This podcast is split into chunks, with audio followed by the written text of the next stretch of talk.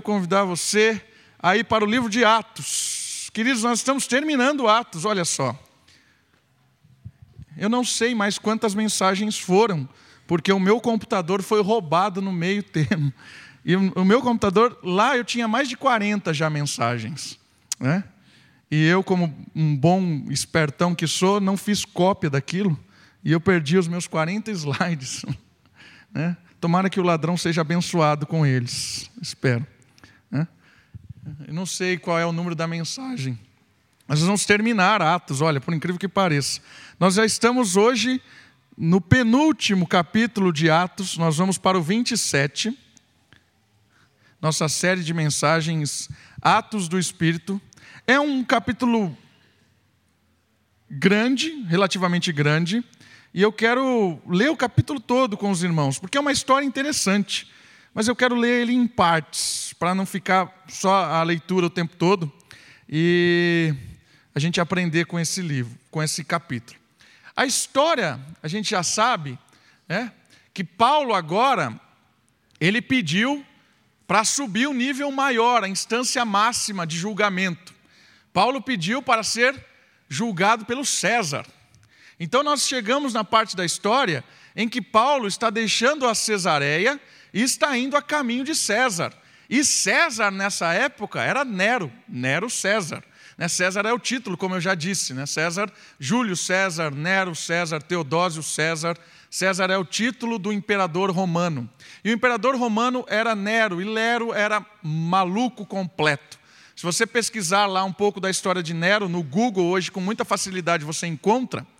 Ele foi quem atacou fogo em Roma e colocou a culpa nos cristãos para serem perseguidos e mortos. Esse é Nero. Nero é um cara que pirava, completamente louco. E Paulo vai a caminho de Nero. É interessante que a gente não sabe a história de, de Paulo, como termina. Né? Vocês vão ver e vão se decepcionar, porque Lucas não termina a história de Paulo. Termina quando ah, ele chega lá para conversar com, com Nero, mas a gente não sabe o que aconteceu, em final de contas, com Paulo. Existem livros paralelos que contam assim um pouco né, do que aconteceu com Paulo, mas de fato a gente verdadeiramente a gente não sabe. Mas Paulo está indo a caminho de Nero porque ele está sendo, ele está sob custódia de, do Império Romano e ele está sendo acusado pelos judeus de ser um tumultuador, alguém, um criminoso que quer destruir a fé judaica que era protegida pelo Império e ele está sendo agora ah, na sua última instância, né, ele foi julgado em primeira instância, em segunda instância, ele apelou para a terceira instância e ele está subindo para Nero. E ele vai viajar de navio. Então, nós estamos em Atos 27, e antes da gente ir para a história, e, e para você ter uma visualização da história que a gente vai ler, eu trouxe o um mapa dessa viagem. Olha só, olha que interessante o mapa. Só para você identificar, aqui é o norte da África, ó. Aqui temos o Egito, aqui a Líbia, aqui está o, o, o, o, rio Nilo, ó, né? aqui o Mar Vermelho, onde atravessaram aqui, ó, certo? Aqui está Jerusalém, Cesareia, onde Paulo estava. E essa viagem, ele vai sair daqui de navio, e a gente vai ler o texto bíblico até o versículo 12, ele vai contar a primeira parte da viagem, que é um, eles andam num primeiro navio. Então eles sobem, a viagem sempre é costeira, ó. eles não se arriscam a fazer assim, né, ó, passar para cá. Então eles saem da Cesareia, vêm para Sidom, eles atravessam aqui é, protegidos por Chipre, o texto vai dizer isso, por causa dos ventos e tudo mais. Eles dão a volta aqui em Chipre, chegam até Mirra, aqui atual Turquia, na região de Lícia. O texto bíblico diz Lícia é a atual Turquia. E aqui eles trocam de barco, eles pegam um navio maior. Provavelmente esse navio maior vinha aqui do Egito e ele ia para Roma. E aqui eles pegam esse navio e ele passa por Rhodes, que é uma ilha, ele passa por essa cidade de Sinido, e aí ele desce também aqui protegido pela ilha de Creta. Ele vem por baixo porque aqui tem um vento, e é o vento que vai derrubar, vai afundar o navio, daqui a pouquinho vocês vão ver. Eles vêm por aqui e eles param nessa, nessa, nessa ilha de Creta, num porto chamado Bons Portos. E daqui eles vão sair em direção a Malta. Na verdade, eles não iam em direção a Malta, eles iam subir. Mas o que acontece? Há um, um um vendaval, uma tempestade, e o, o navio naufraga aqui, né? Há um naufrágio aqui e eles caem na ilha de Malta. A nossa história começa aqui hoje, em Cesareia, passa por dois navios e eles terminam na ilha de Malta, depois de afundarem. Certo? Para a gente ter uma visualização. Quer ver o texto? Então, Atos capítulo 27. Olha só, os primeiros versos, até, vamos ler até o 12, 13, e aí você, o mapa está ali, você pode até olhar.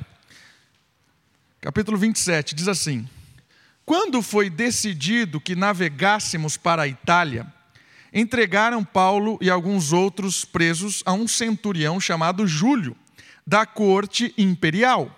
Então, existe esse Júlio, que é um soldado, um centurião, que vai guardar Paulo e levá-lo até César. Embarcando num navio adramantínio, que estava de partida para costear a Ásia, fizemos-nos ao mar indo conosco Aristarco, macedônio de Tessalônica. Então, está Lucas na viagem, Aristarco e Paulo, eles se conheciam, esses três.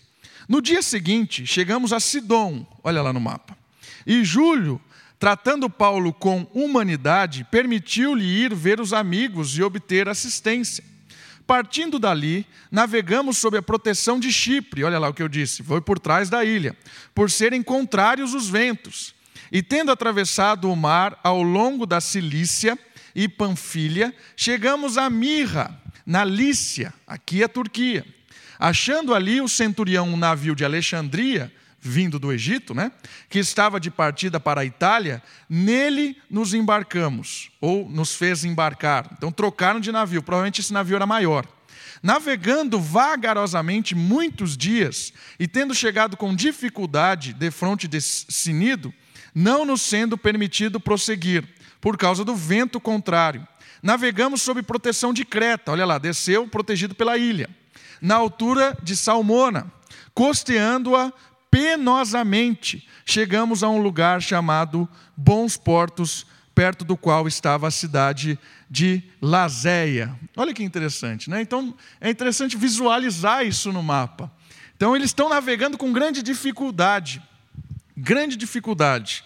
E eu quero chamar a sua atenção nessa história. Eu gosto muito dessa história, porque nessa viagem, e agora o negócio vai, vai ficar difícil, porque os ventos, a tempestade, algumas decisões vão fazer com que o negócio fique feio ali. Vai ser um tempo terrível. E eu queria, hoje à noite, dar um destaque para esse texto e visualizar algumas atitudes e algumas coisas da personalidade de Paulo.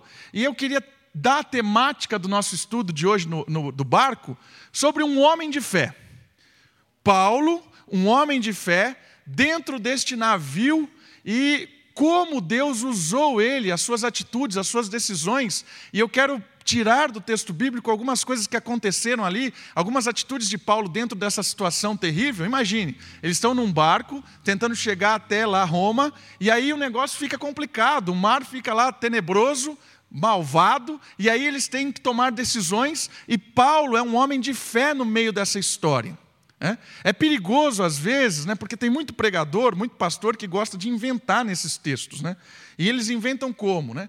Olha só, o mar da vida. Né? O mar da vida tem as tempestades e os ventos. Queridos, se começar a pregar desse jeito, desconfie, né? porque de, de, texto bíblico não tem nada, isso é muita imaginação das pessoas, mas eles gostam de fazer isso. Então, esse é um texto cheio de pretexto para pastor inventar coisas assim. Né? O mar da vida, as ondas da vida. Então, não é isso, a gente tem que aprender dentro do contexto. Vamos aprender as atitudes de Paulo nessa situação real. Aqui o ensinamento do texto bíblico não é simbólico como o livro de Apocalipse, nem alegórico. Né? O que é alegórico? Alegórico é quando você começa a descobrir coisas. Olha, a, a, o vento simboliza a tentação do diabo, né? o mar simboliza o monstro da vida. E, e é cheio, né? tem pastor que gosta de fazer essas coisas. Se você digitar na internet, você vai achar muitos disso. Mas isso é perigoso, o texto bíblico não diz isso. Eu quero aprender com a atitude de Paulo nessa situação e trazer para nós, porque nós temos situações difíceis da nossa vida. E a partir da situação difícil que Paulo passou, a gente tirar algumas lições das atitudes que ele teve, e aí trazer para a nossa atitude, tornar prático isso nas nossas decisões. Você, homem, você, mulher de Deus, na sua situação, no seu, no seu, no seu dia a dia, como ser e como se tornar um homem, uma mulher de fé. Essa é a ideia que eu quero tirar hoje à noite. Atitudes e personalidades que uma pessoa cristã pode ter e desenvolver em meio à crise. Essa é a ideia da lição de hoje à noite. E eu queria começar lendo os próximos versos e perceber algo interessante. Antes da gente seguir, o, o algo interessante já está no versículo 3. Uma atitude e uma personalidade de Paulo. Olha só o que o verso 3 diz a respeito de Paulo e da relação dele com o centurião.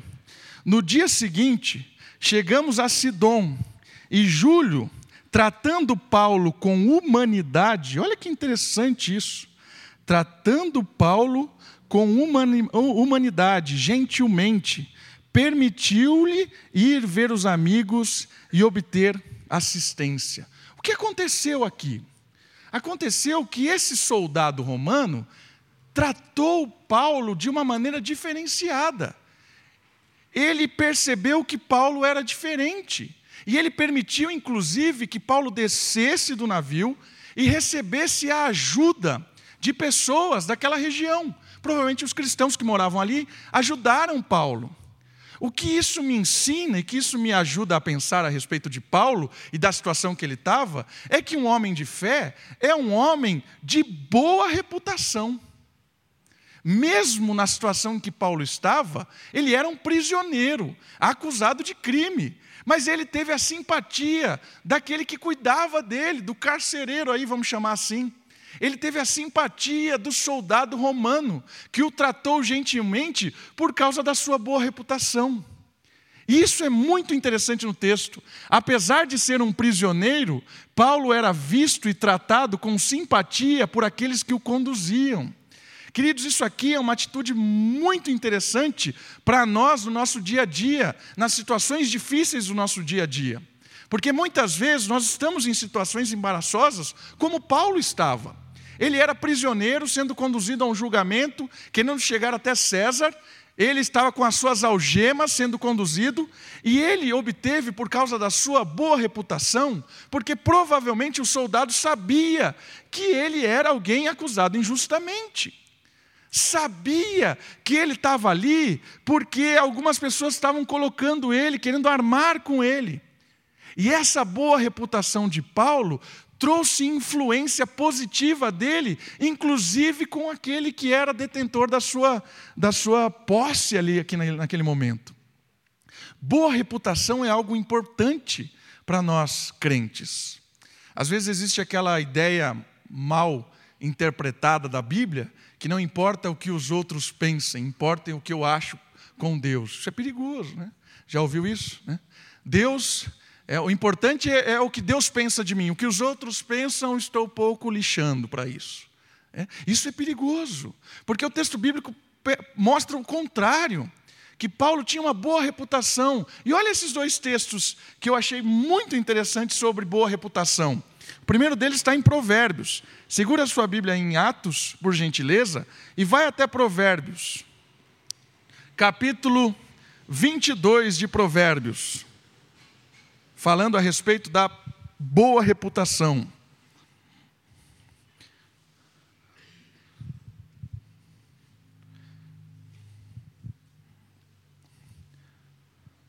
Provérbios 22, capítulo 22, versículo 1. Olha o que diz esse provérbio. Mais vale o bom nome ou a boa reputação do que as muitas riquezas e o ser estimado é melhor do que a prata e o ouro. Isso aqui é contrassenso atual, né? Ó, de novo, mais vale a boa reputação do que as muitas riquezas. E o ser estimado é melhor do que a prata e o ouro. Olha que, que provérbio contrastante com a nossa cultura, que valoriza a riqueza, o ouro, e considera pessoas e trata pessoas a partir disso. O texto bíblico está dizendo o contrário. A boa reputação é mais importante do que o ouro, do que a prata. A boa reputação é importante por quê? Porque a boa reputação mostra qual é a sua identidade. A boa reputação mostra quem é o seu Senhor. A boa reputação mostra quem de fato você é. Por isso é importante. O cristão tem uma boa reputação porque as pessoas olham para ele e devem ver Jesus. Olhava para Paulo e via Cristo. Seu pai, sua mãe deve olhar para você e ver Cristo. Seu patrão deve olhar para você e ver Cristo. Percebe isso no nosso dia a dia? E é importante, porque para influenciar alguém, é importante conquistar a simpatia e não a animosidade. Às vezes a gente acha que a gente tem que confrontar, bater em tudo, né? vir inimigo de todo mundo. Não é assim. É importante conquistar a simpatia das pessoas com atitude de amor, de carinho, de responsabilidade, de integridade. A boa reputação atrai as pessoas e elas são influenciadas pelas nossas boas atitudes, pela nossa boa reputação. E eu anotei uma frase interessante aqui: se for para ser odiado e malquisto, que seja pela fidelidade a Deus, pelo bom testemunho e pelo amor ao próximo. Se for para ser odiado e malquisto pelas pessoas, que seja pela fidelidade a Deus, pelo bom testemunho e pelo amor ao próximo. Se mesmo assim as pessoas te odeiam, glória a Deus por isso. Que o ódio do ímpio seja pela fidelidade a Deus, pelo amor ao próximo e pelo bom testemunho. Agora, se, se, se isso conquista as pessoas, e deve conquistar, isso é algo que influencia. Né? Você vai começar a influenciar as pessoas pela sua boa reputação. Aqui o Júlio acabou influenciando, influenciado por Paulo, atingido pela sua, pela sua, pela sua transparência, vamos dizer assim. E um outro texto que fala de boa reputação, que eu queria ler, está ali, é 1 Timóteo capítulo 3, lá no Novo Testamento. Olha lá o que diz capítulo 3 de 1 Timóteo, no verso 7. 1 Timóteo capítulo 3, verso 7.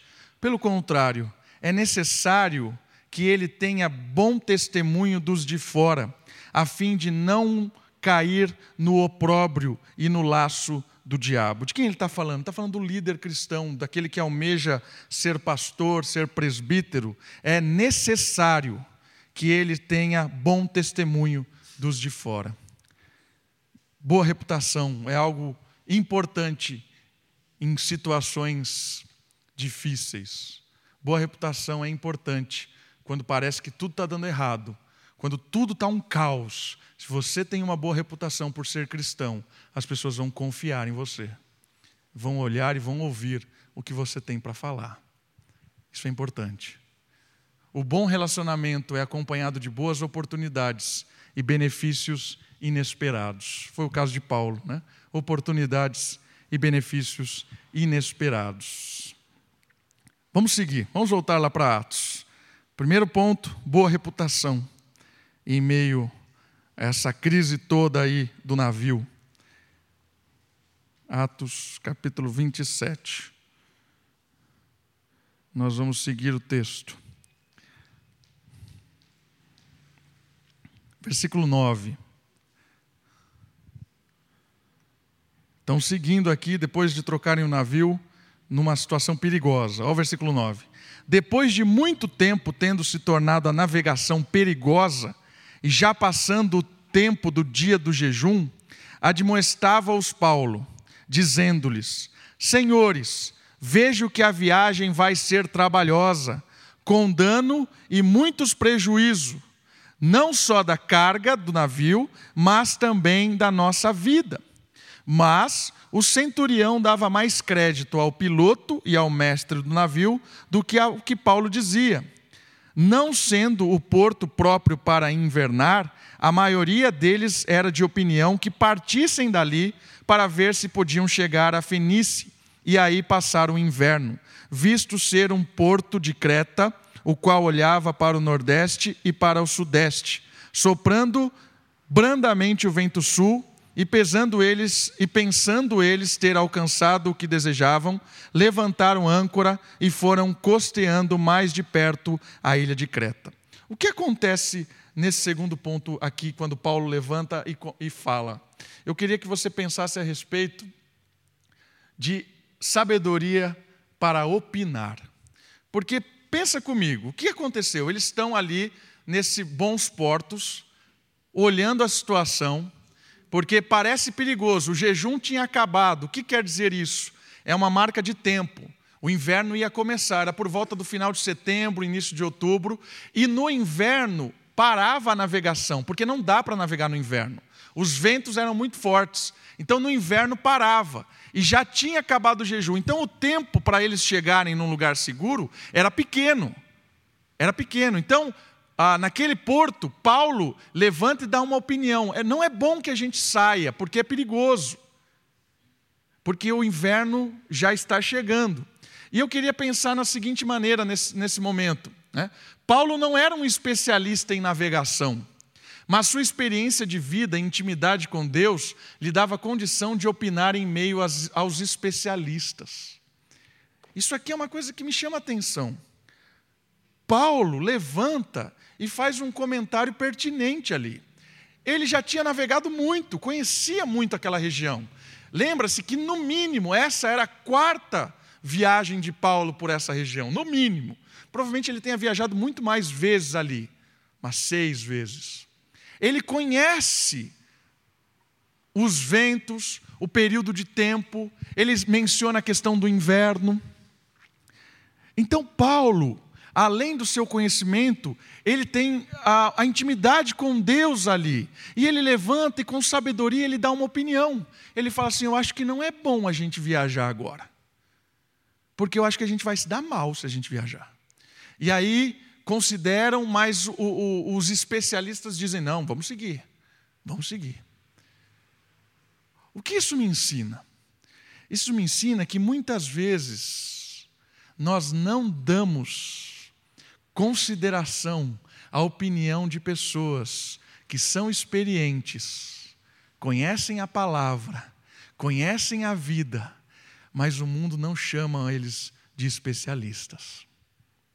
Às vezes a gente ouve um cara que é doutor em não sei o quê, tem lá 30 anos e é doutor, especialista, e o senhorzinho que viveu a vida inteira, não tem título nenhum, semi-analfabeto, conhece a vida e diz o seguinte: menino, você vai se dar mal. Mas o doutor diz: não, não vai se dar mal. Pode ir, segue firme. Queridos, cuidado. Cuidado, porque nem sempre o especialista tem razão no que diz. Nem sempre o doutor tem algo para ensinar para você. Só que a gente valoriza muito os doutores, né? A gente valoriza muito. Ah, porque o cientista disse, né? Se o cientista disse, então tá, tá dito, né? Se passou na History Channel, então é que alienígena existe mesmo, né? Passou na History Channel, é que é verdade, né? Tem aqueles documentários lá, ah, os mistérios de Jesus, né? Aquilo é tudo verdade, né? Se passou na Discovery Channel, é verdade, né? Se o Globo Repórter disse, é verdade. Não é possível, é verdade. Queridos, cuidado com essa história dos especialistas deste mundo. Cuidado com isso.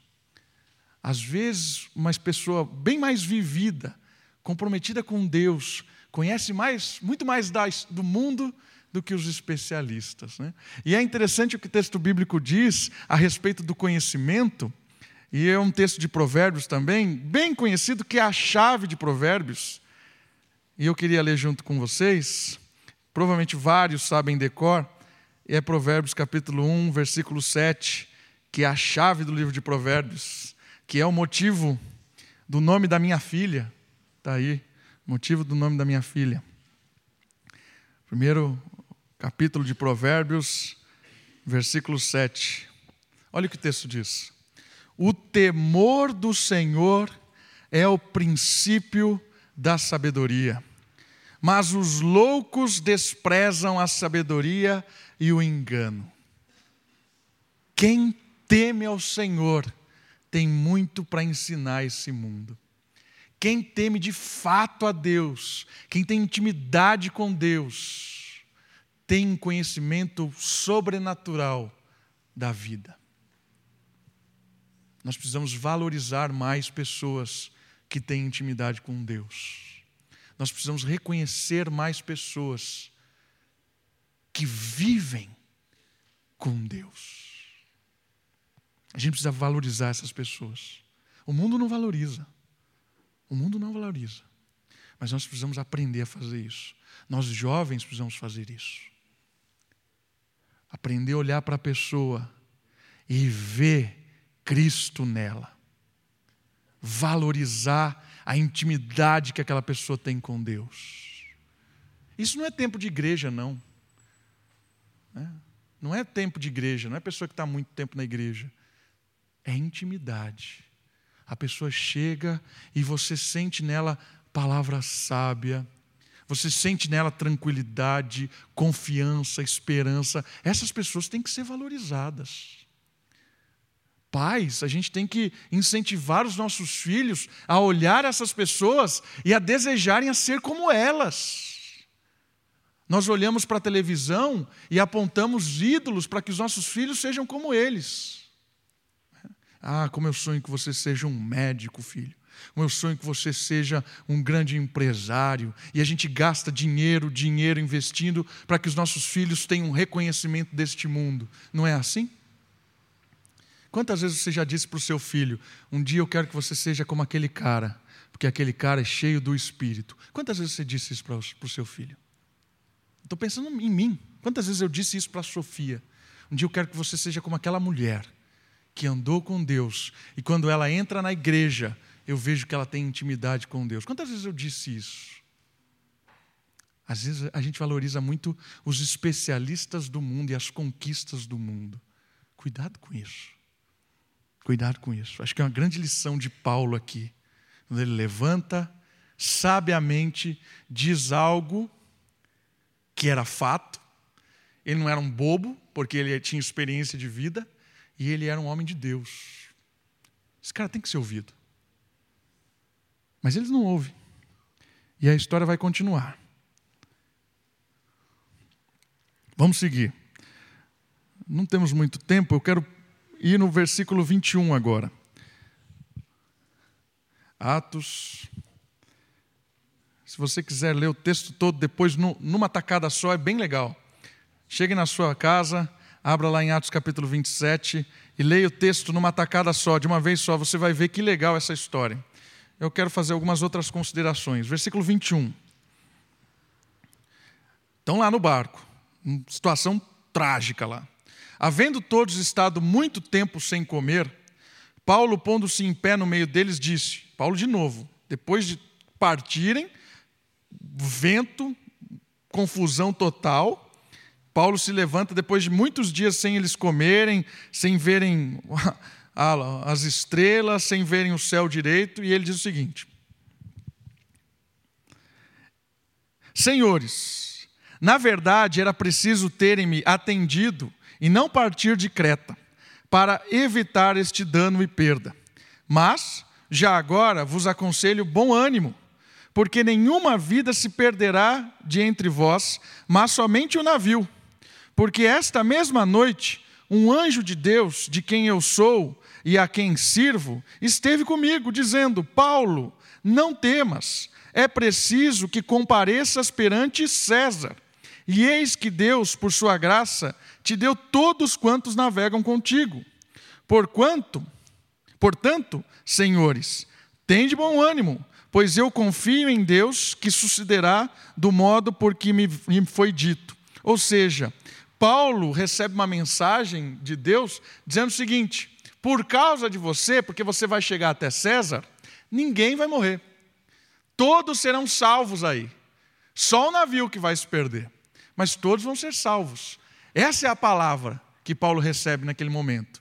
E eu queria dizer para você que uma atitude interessante no meio da crise, no meio do problema, no meio de uma situação perigosa, é a confiança na palavra de Deus. Isso é importante. Olha só, é necessário muita fé e esperança para confiar nas promessas de Deus, de Deus em meio à crise. Se não nos alimentarmos das coisas do alto, viveremos confiando mais em nós do que nas Escrituras e ainda acharemos que somos fiéis. Por que eu estou dizendo isso? Porque a gente tem uma tendência a confiar em nós e na nossa atitude, na nossa confiança, na nossa competência e não na palavra de Deus. Mas Paulo tem uma coisa interessante, ele diz assim para todo mundo: Deus me disse isso, eu confio nesse Deus. Confie nesse Deus também. Espere em Deus. Deus vai salvar todo mundo aqui nesse barco. O barco vai, vai, vai se perder. Vai ter o prejuízo financeiro do barco. Mas todo mundo vai se salvar. Confie nisso. Uma atitude interessante, Paulo confia nisso. Uma atitude interessante é a confiança. Eu acho que isso é muito importante para nós. Porque a palavra de Deus faz muitas promessas a nós, muitas promessas e dá muitas diretrizes para a nossa vida. E o desafio é lutar contra nós mesmos para confiar nisso. Porque o nosso coração e a nossa tendência é desconfiar de Deus.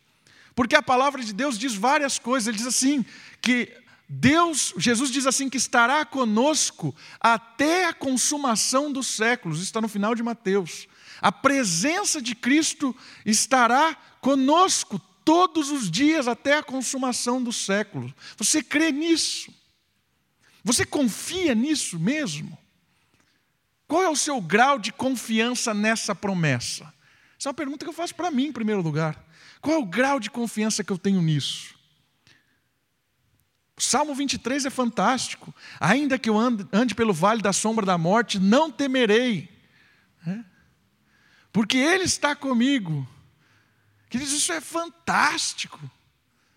O Salmo 23 diz de um Deus presente no meio do vale da sombra da morte. Eu estou contigo, confia, creia nisso. Isso é um dilema de fé. Essa é a fé é quando nós confiamos na palavra de Deus. Deus não disse que Ele é fiel para completar a boa obra que começou em nós? Creia nisso. Eu queria que nós saímos daqui essa noite crendo mais na palavra de Deus, crendo mais nas promessas de Deus. E querendo conhecer mais deste Deus, ter mais intimidade com esse Deus, para desfrutar da confiança que Paulo teve quando ouviu isso. No meio lá da tempestade, ele tinha confiança. Deus disse, então eu creio. Saia daqui convicto que, independente da sua situação, Deus sabe, Deus está no controle e todas as coisas cooperam para o bem daqueles que amam a Deus. Creia nisso. Viva a sua vida confiando na promessa de Deus. Se liberte da aflição de querer ser o dono da sua vida. Se liberte da aflição de querer ser um super protetor para os filhos, de querer ser um super protetor para o namorado, para a namorada. Marido, mulher, se liberte disso. Confie em Deus. É Ele quem guarda, é Ele quem protege. Confie na palavra. É difícil confiar na palavra quando a palavra diz coisas completamente contrárias à cultura em que a gente está inserido. Aí é difícil. Quer ver exemplos práticos? Os nossos jovens não casam mais. Jovens. Por quê? Porque você precisa de uma estabilidade financeira para casar. Mas Deus disse: Eu sou o dono da prata e do ouro. Mateus capítulo 6. Não andeis com ansiedades. porque eu quem cuido de tudo isso aqui. Isso é tudo meu. Vou deixar faltar alguma coisa para o meu filho? Mas eu preciso da estabilidade financeira para casar. Em quem você crê? Pergunta prática. Em quem você crê?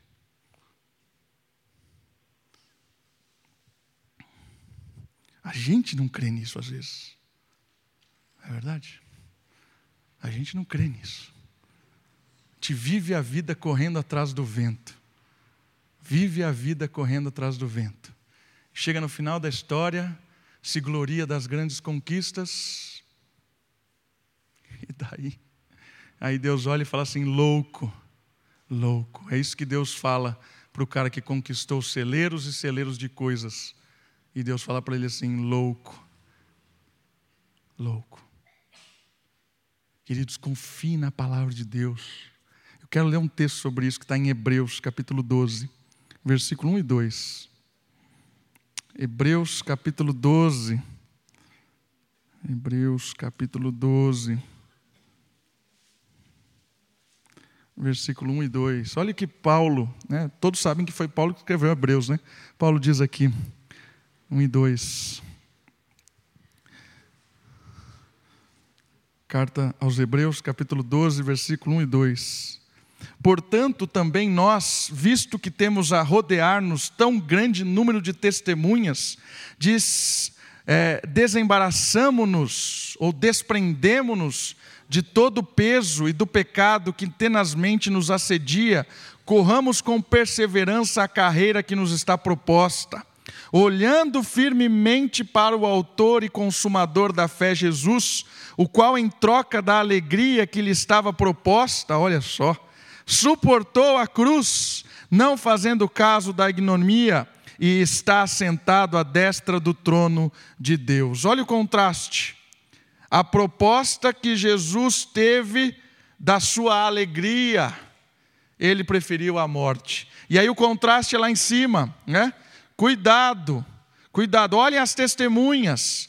Por isso, desapega, né?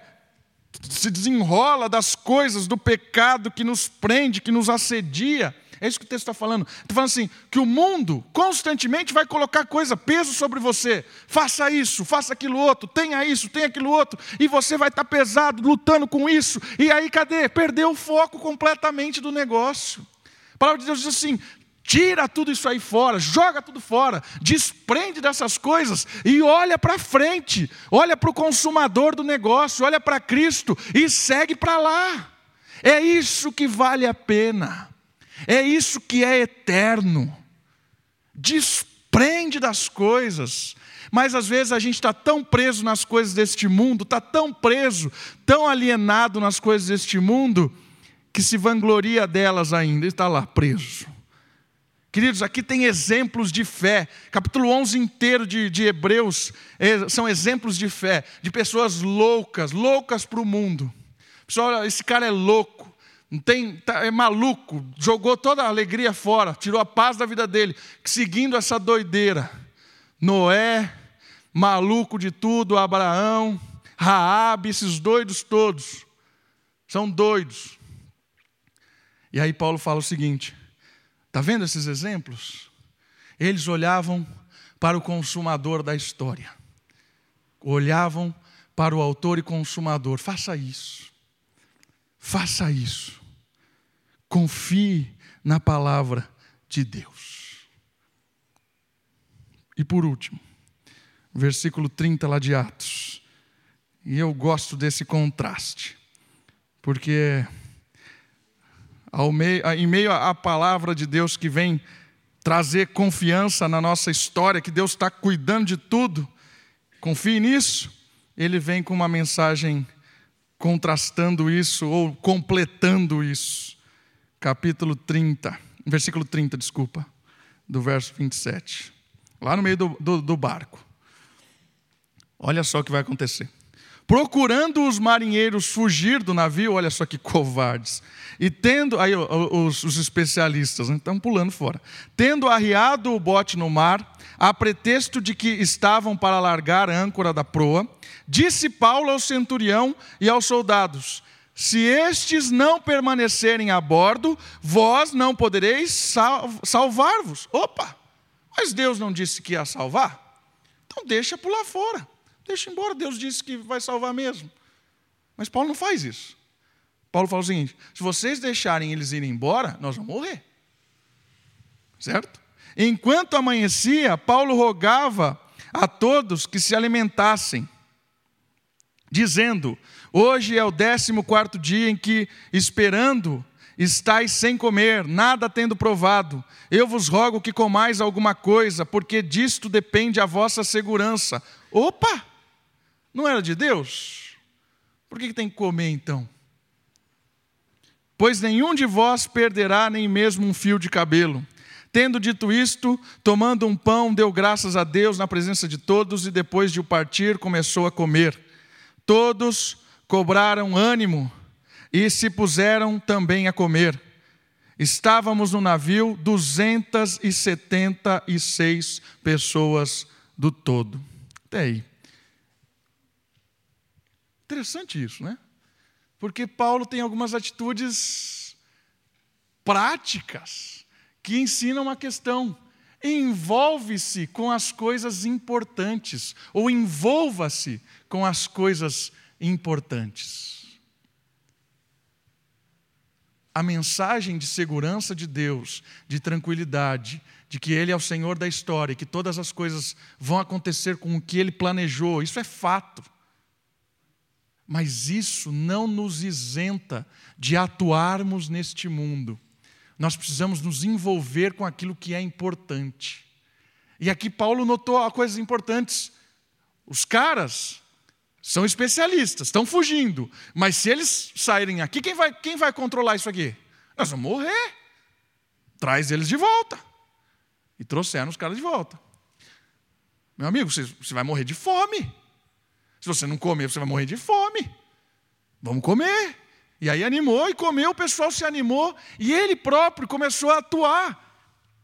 Então é um líder que ao mesmo tempo confia na palavra de Deus, ele se envolve com as coisas importantes, ele se envolve com a atividade ali. Ele confia na palavra de Deus, ele confia na soberania de Deus. Ele sabe que todas as coisas acontecem como Deus quer e como e da maneira que Deus quer. Mas ele trabalha. Esse é o nosso, é, é a maneira equilibrada de viver a fé, a fé cristã.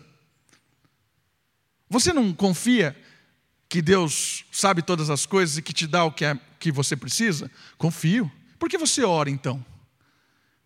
Eu oro porque Deus me pediu para orar e porque eu sou fraco, não creio nisso aí direito. Por isso que eu oro. Eu oro porque eu tenho que estar em intimidade com Deus. Eu oro porque é assim que Deus me ajuda.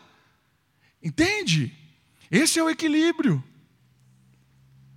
Deus não tem aqueles que Ele vai salvar neste mundo? Tem. Então por que você evangeliza? Às vezes a gente fica fazendo esse tipo de pergunta. Mas a resposta é: eu creio na soberania de Deus, por isso eu sirvo esse Deus com tanto afinco, com tanto amor eu creio que esse Deus é tão poderoso que Ele vai me usar nessa história. Por isso é tão importante que a gente se envolva com coisas que realmente têm peso eterno nessa história. Por isso que é importante a sua atuação dentro do reino de Deus como alguém que evangeliza, alguém que ora, alguém que está envolvido com as atividades da comunidade, alguém que ajuda o próximo, alguém que ajuda o pobre, que combate a, a, a pobreza, alguém que combate a injustiça. Isso é importante, isso é válido neste mundo. Pessoas que se envolvam contra o império deste mundo. Pessoas que amam a Deus e demonstram o amor de Deus na luta contra o diabo e contra o reino das trevas. Mas Deus não vai destruir tudo no final? Vai. Mas eu vou destruir um pedaço também. Essa é a ideia. Deus vai me usar para destruir o negócio. A maldade e o mal. Né? A maldade que vem do mal. Mal é a essência, a maldade é a prática da essência. Né? Olha lá. Saber que Deus o levaria a Roma e que todos seriam salvos não impediu Paulo de instruir animar e trabalhar, assumindo suas responsabilidades, neste mundo. Às vezes eu, eu me incomodo com a teologia reformada, e dentro da teologia reformada estão os presbiterianos, porque às vezes nós temos uma tendência de acomodarmos. Somos pessoas que nos, nos resguardamos na nossa teologia, da predestinação, da eleição, e que Deus tem os seus salvos, e aí que Deus precisa de tu, sabe de tudo, e a gente entra nessa redoma e a gente não ora mais, a gente não evangeliza mais, a gente não ajuda mais. Deus sabe todas as coisas. A gente não atua mais. A gente fica preguiçoso espiritualmente, não vem mais na comunidade, não se envolve nas coisas da igreja. Entende isso? A gente tem que tomar cuidado com isso. Paulo era, ele era um equilibradíssimo, porque ele entendia a soberania de Deus e por causa da soberania de Deus ele atuava neste mundo. Com todo amor, com todo afinco e com todo desejo de salvar todo mundo que estava naquele barco. Esse deve ser o nosso desejo também, de salvar todo mundo que está aí nesse mundo. Esse tem que ser o nosso desejo, de salvar as pessoas que estão na nossa casa, salvar as pessoas que estão no trabalho, de salvar todo mundo, salvar em todos os sentidos, espirituais, físicos, que Deus a oportunidade. Isso tem que ser o nosso desejo. Sabemos que Deus faz a obra, que é o Espírito que convence, que Ele salva quem Ele quer, a gente sabe disso. Mas a gente tem que amar e desejar ser um instrumento de Deus e querer atuar. Vamos orar? Baixe sua cabeça, feche seus olhos, olhe ao Senhor. Peça a Ele que fale ao seu coração e que essas verdades encham de esperança e de ação